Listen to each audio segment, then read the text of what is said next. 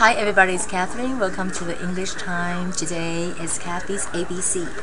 I would like to talk about the phrase with you guys is a person who, a thing that, or a thing which. 好，那么这个 who 跟 which 都是关系代名词。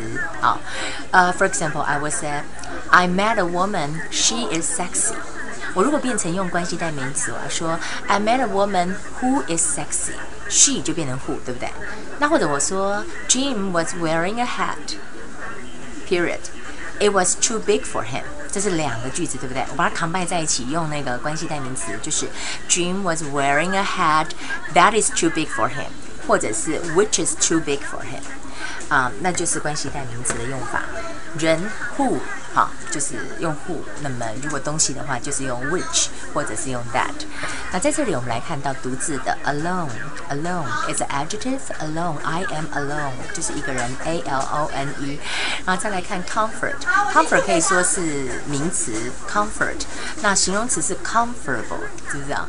那再来明智的 sensibly。sensibly is an adverb，就是说呢，它是一个助动词 sensibly sensibly sensible 的那个变成是啊明智的 sensibly，而然后再来看地震带是 earthquake zone earthquake zone，预测 predict 重音在第二个音节 predict。OK。Um, let me refresh you again. Practice with you today. It's a person who, a thing which. For example, so I said, I met a woman, she's sexy. I met a woman who is sexy. Or I said, um, I met a guy, he is very handsome. And I can combine it as saying that I met a guy who is very handsome. I met, uh, I met an old friend who is a doctor now. OK，就是要用这个 who 啊，关系代名词。再来看说，Jim was wearing a hat. It was too big for him. Jim was wearing a hat that is too big for him. Or I can say Jim was wearing a hat which is too big for him. OK. Um, I am dating a guy who is too old for me.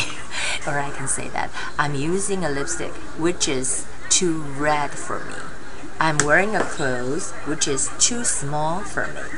Okay, that is something I want to share with you guys today, and I hope you guys have a wonderful Saturday. I'll see you again on Monday.